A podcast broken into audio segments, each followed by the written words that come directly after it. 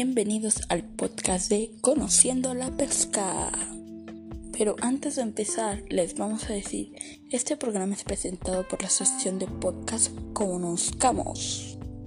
Ahora veremos sobre el documental que se llama Search Lo vimos en el otro podcast, en el otro episodio que se llama Search Pesca Insostenible, que habla sobre todo lo que el gobierno hace, todo eso.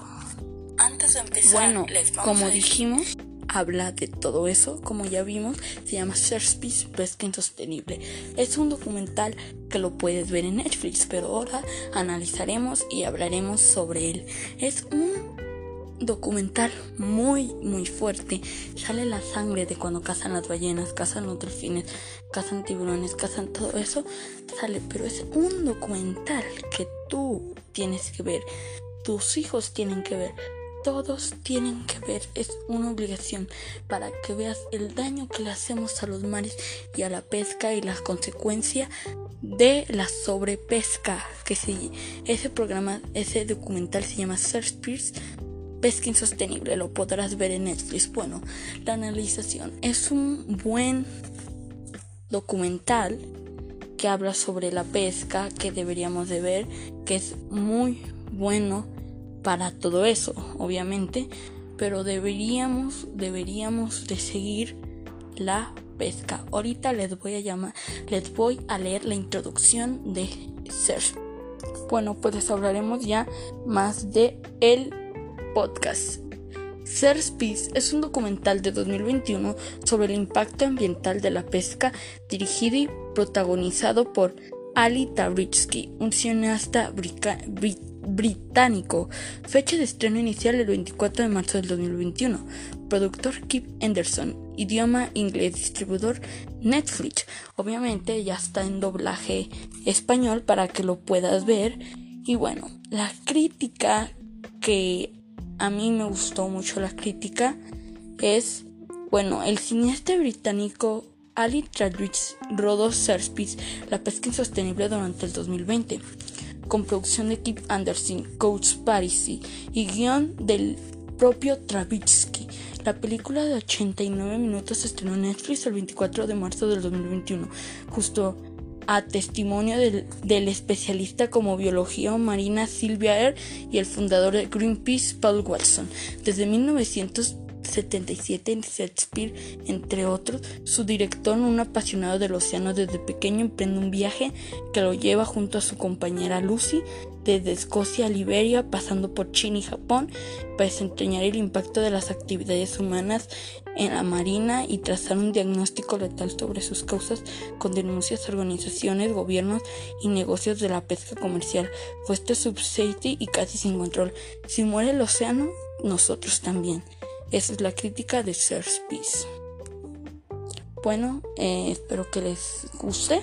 También vamos a leer más. Esta es la tesis fundamental de Shakespeare para sostener el ecosistema marino sano que alberga el 80% de la vida del planeta.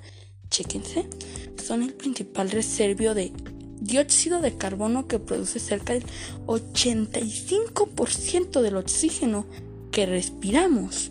Hay que proteger a los animales que los habitan, aunque sin duda tienen más prensa a la contaminación por hisopos, sorbetes de plástico. No es principal responsable. Hay una amenaza aún mayor, la pesca comercial y sus consecuencias. La pesca accesoria, cuya permanece es insostenible. Varía masivos de saqueos, tortugas atrapadas en focas con hisopos en la nariz.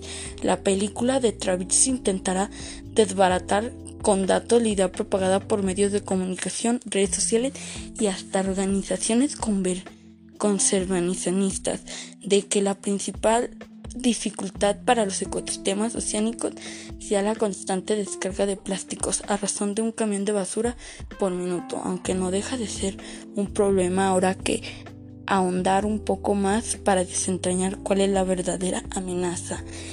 Hasta las mismas organizaciones que se dedican a cuidar el medio ambiente son las mismas que hacen la pesca insostenible, son los mismos Tabrizi. Eh, así que Ali y Tabrizi se embarcan a vez literalmente en una travesía donde no faltarán peligros.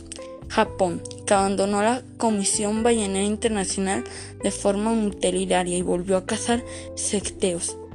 Fue su primer destino con tono detectivisco y sin dejar de mostrar el clima depresivo de persecución. El film se, se, adentrará en la masacre de delfines en Taiji, una región en el sur de Japón, para descubrir sus causas más allá de lo que aduce y entender su relación sobre la sobrepesca de atún rojo, uno de los más caros del mundo y en peligro de extinción, justo a otras especies en el puerto de Akisura. Y chéquense, ese delfín al año cuesta unos 42 billones de dólares ganan esas compañías.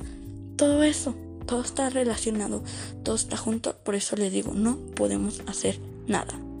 Nos vemos para el próximo episodio. Adiós.